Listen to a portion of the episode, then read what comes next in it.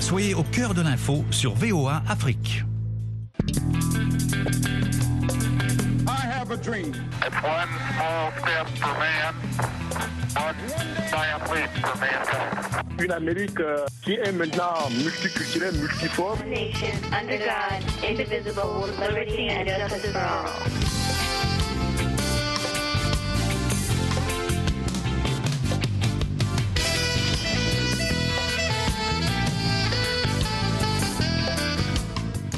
Mesdames, Messieurs, bonsoir, ravi de vous retrouver dans le cadre de l'Amérique et vous, édition de ce vendredi 10 novembre 2023.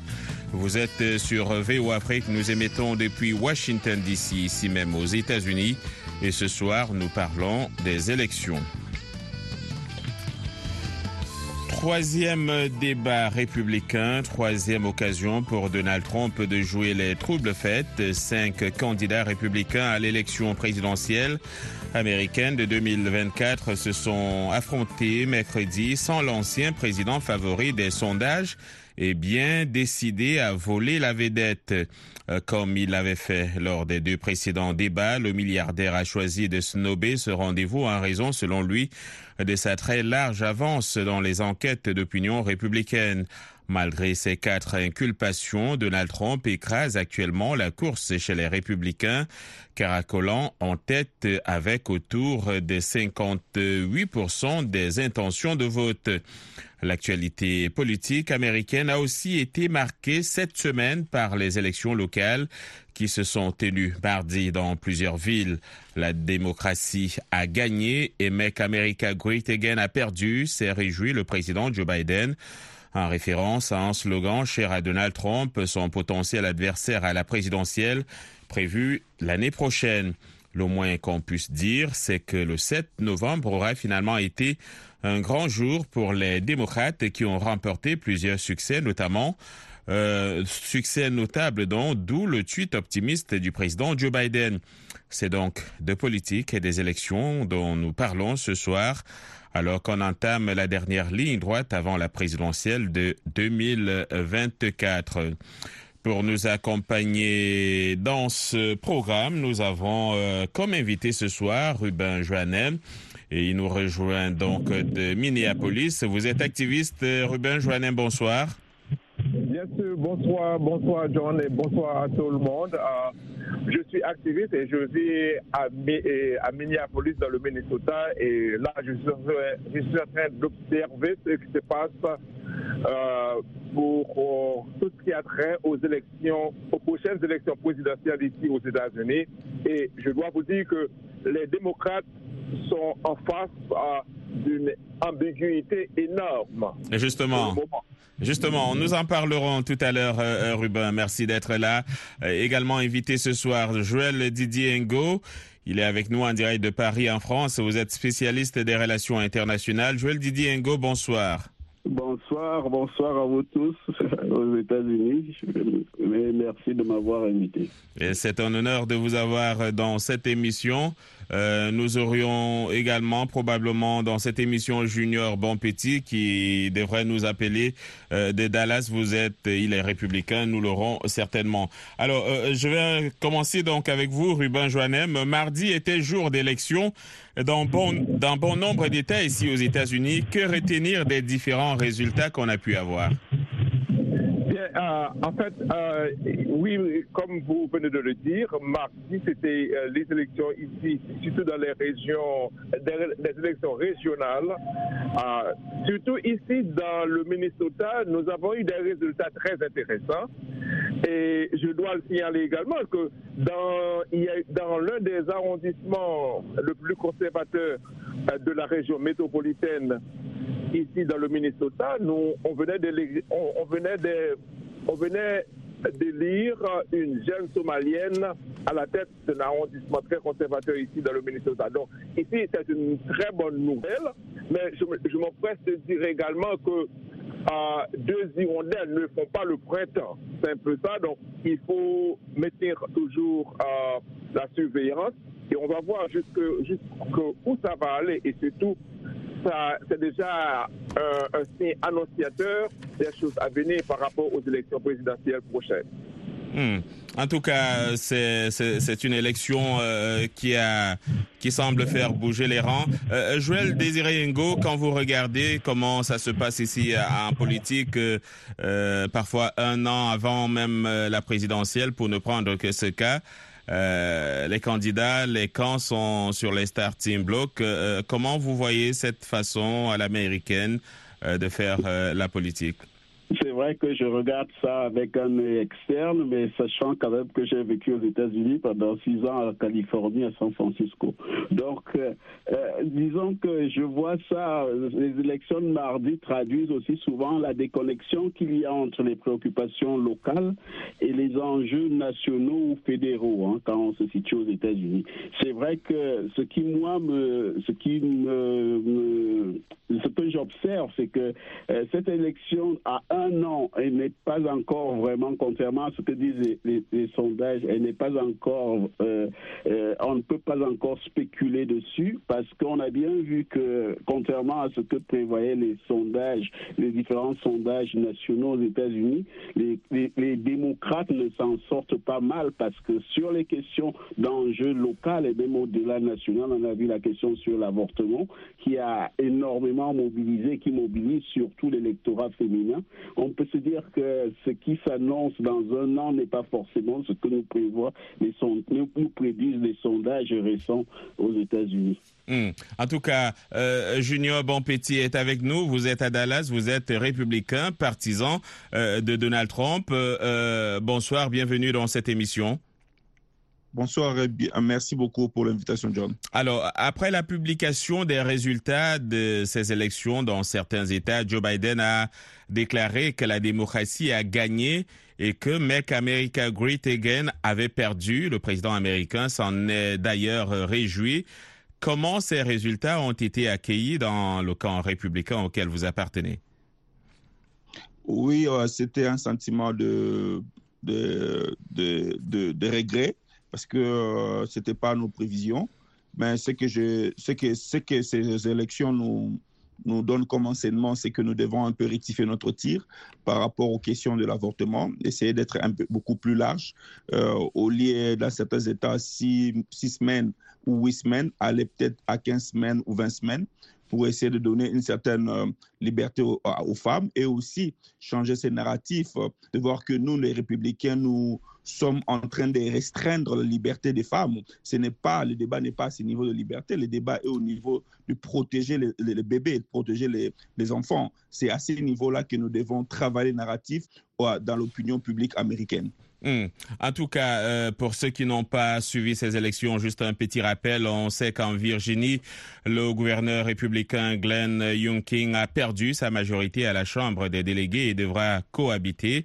Dans le Kentucky, le gouverneur démocrate Andy Beshear a remporté un deuxième mandat dans cet État où Donald Trump avait remporté l'élection avec une marge de plus de 25 points en 2020.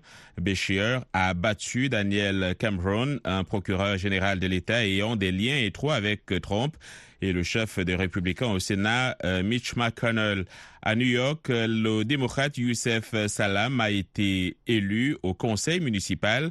Il est l'un des cinq adolescents afro-américains et hispaniques condamnés, on s'en souvient à tort, pour le viol euh, d'une joggeuse euh, à Central Park. C'était en 1989 l'un des plus célèbres, ou plutôt l'une des plus célèbres erreurs judiciaires ici aux États-Unis. La victoire très symbolique a été fêtée dans son quartier de Harlem. À Philadelphie, pour la première fois, une femme démocrate devient maire. Il s'agit de Cheryl Parker, une ancienne euh, conseillère euh, municipale. On va prendre juste une petite pause et on se retrouve euh, juste après.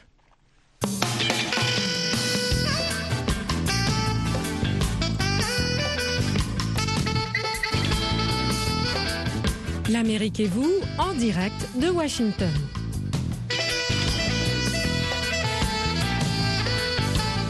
L'Amérique et vous, ce soir, se penche sur la question des élections, euh, notamment ici aux États-Unis. Joël Désiré Ngo, on parle beaucoup d'élections, aussi bien donc ici aux États-Unis euh, qu'en France, où vous vivez, et même ailleurs dans le monde. À la base, ceux qui sont élus sont à quelque niveau que ce soit, euh, ils sont censés représenter euh, les électeurs et défendre leurs intérêts. Est-ce que vous avez le sentiment que lorsqu'ils sont finalement élus, après avoir battu campagne, après avoir fait des promesses, euh, qu'il s'agisse des maires, des députés ou autres présidents, est-ce que ces gens tiennent leurs promesses et défendent vraiment les intérêts des populations qui, leur ont donné cette, leur confiance? Vrai que c'est un problème. Il faut être euh, là sur ce plan assez objectif qui s'oppose à toutes les grandes démocraties occidentales et libérales. C'est que souvent, entre les promesses de campagne et une fois l'expérience du pouvoir, au pouvoir, on se rend compte que les, promesses ne peuvent pas forcément être euh, être euh, réalisées comme on les a faites et il, se passe immédiatement un problème comme vous voyez aux États-Unis avec Joe Biden qui est un problème qui est que le, candidat ou le président la personne qui est au pouvoir euh, devient un impopulaire parce qu'on a l'impression qu'il ne, fait pas ce qu'il a promis.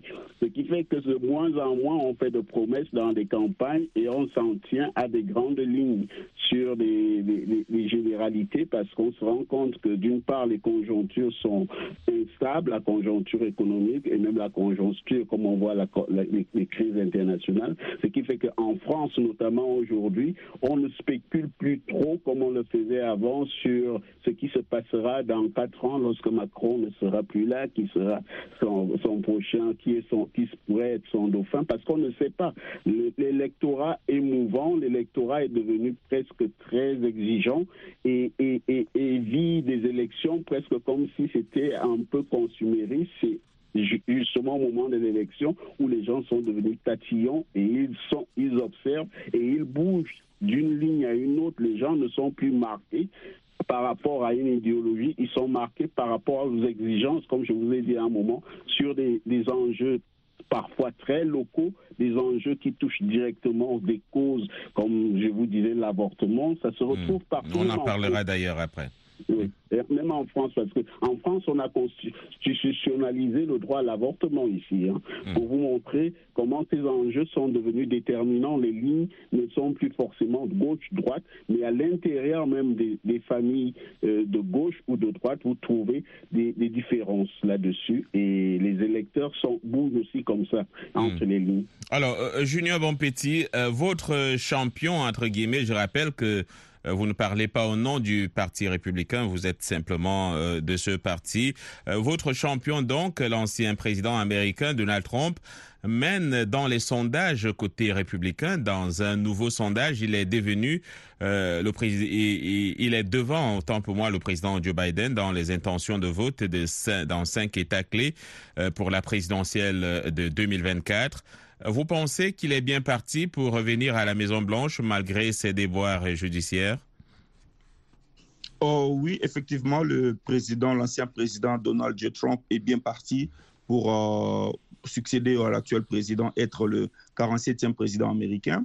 Pourquoi? Parce que euh, on a vu euh, son bilan, on compare avec le bilan de Joe Biden. À la différence, Joe Biden à 2020, il, on lui donnait un bénéfice de doute. Personne ne savait, euh, connaissait son parcours, euh, son bilan tant que président de la République, parce qu'il a été pendant ces temps-là que vice-président et aussi il avait sa carrière de plus de 40 ans comme sénateur.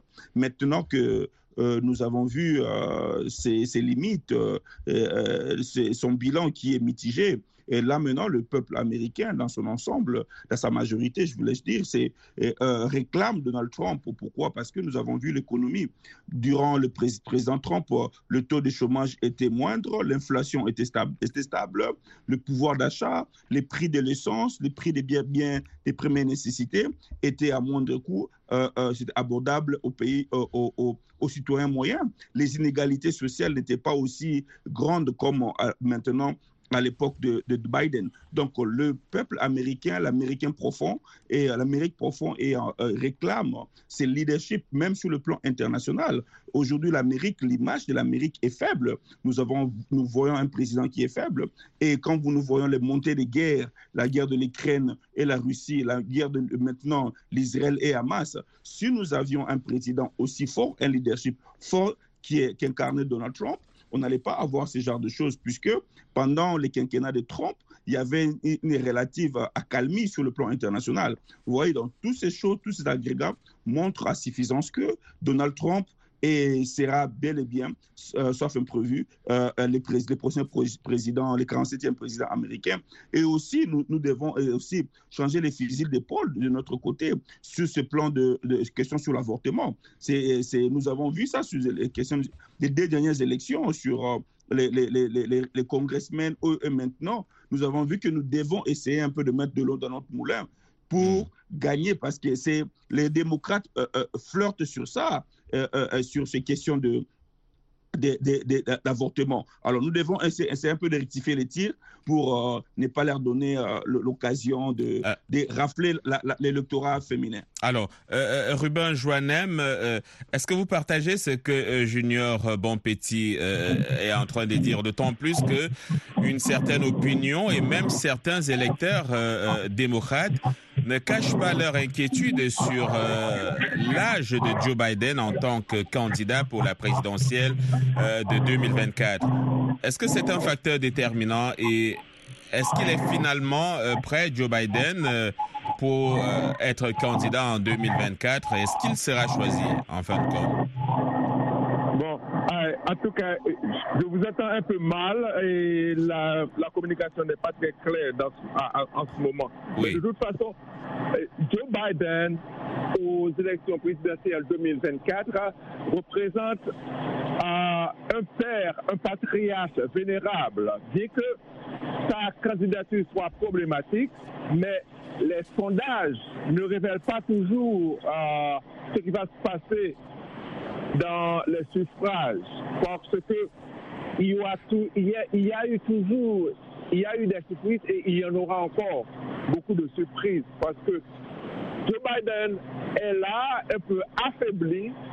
Vraiment, il y a la question de son âge qui, qui est problématique, mais quand même, face à Donald Trump, qui se trouve empêtré dans une multitude de, de, problèmes au niveau de tout ce qui s'est passé le 6 janvier et à la fin de son mandat.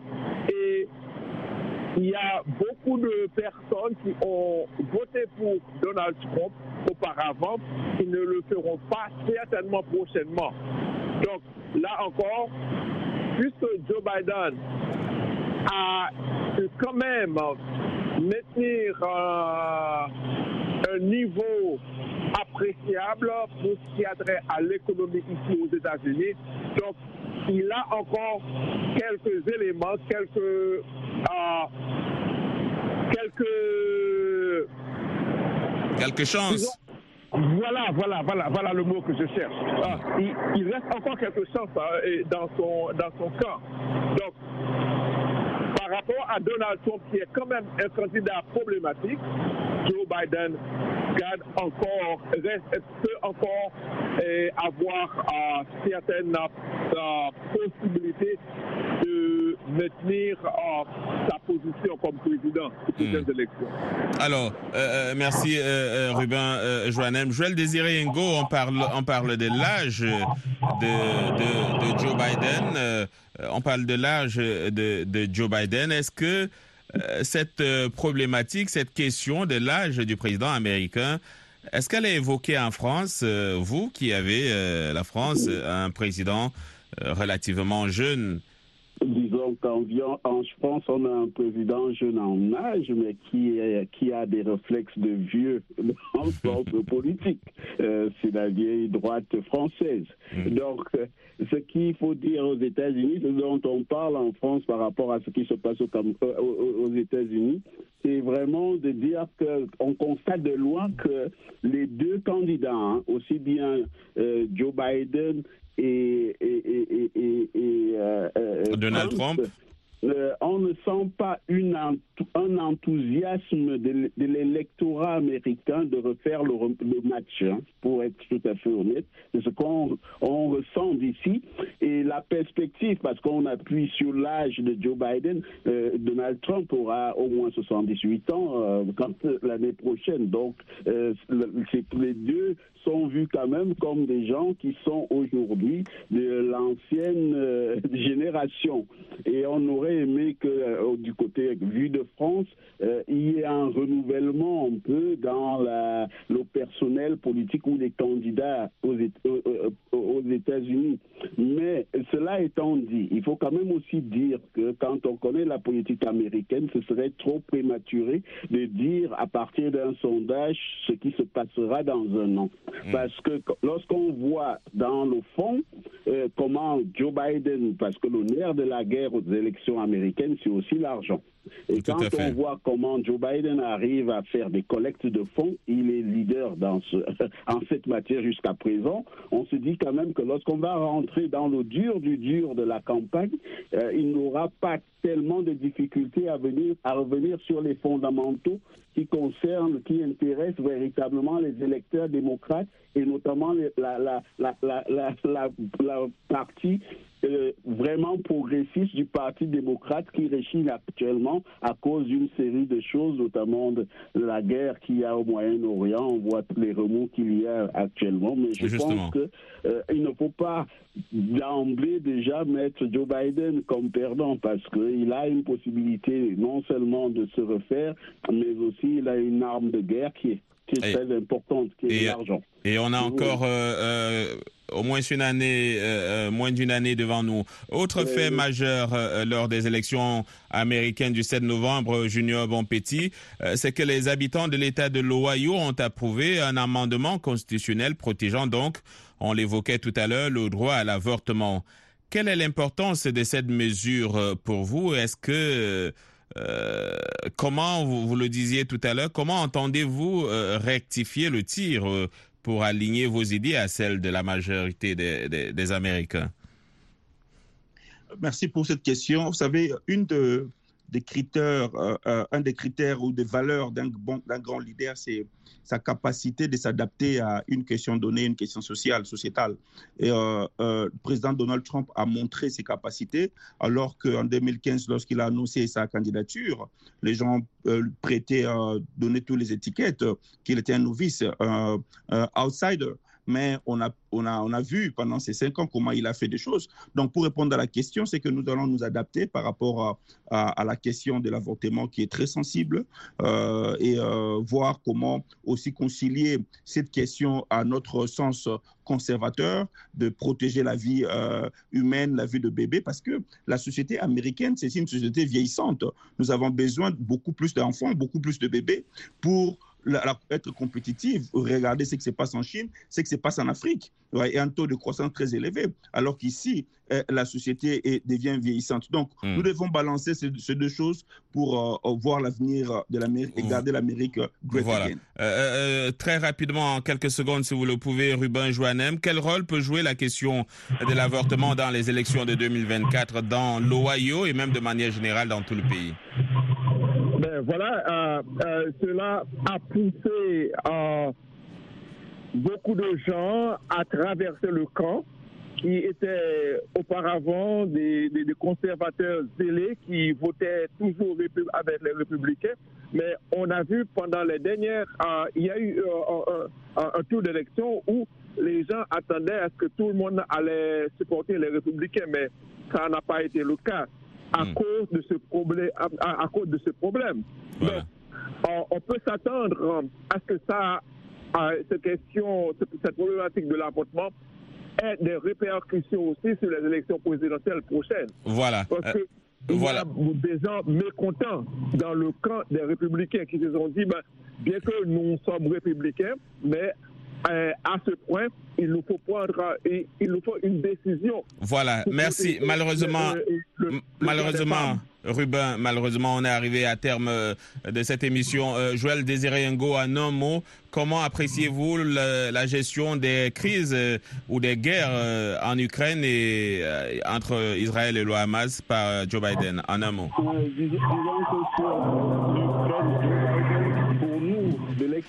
A été euh, a une bonne gestion, une gestion qu'on attendait plus d'un président américain, puisque l'Amérique était un peu éloignée des questions internationales pendant Voilà. de, de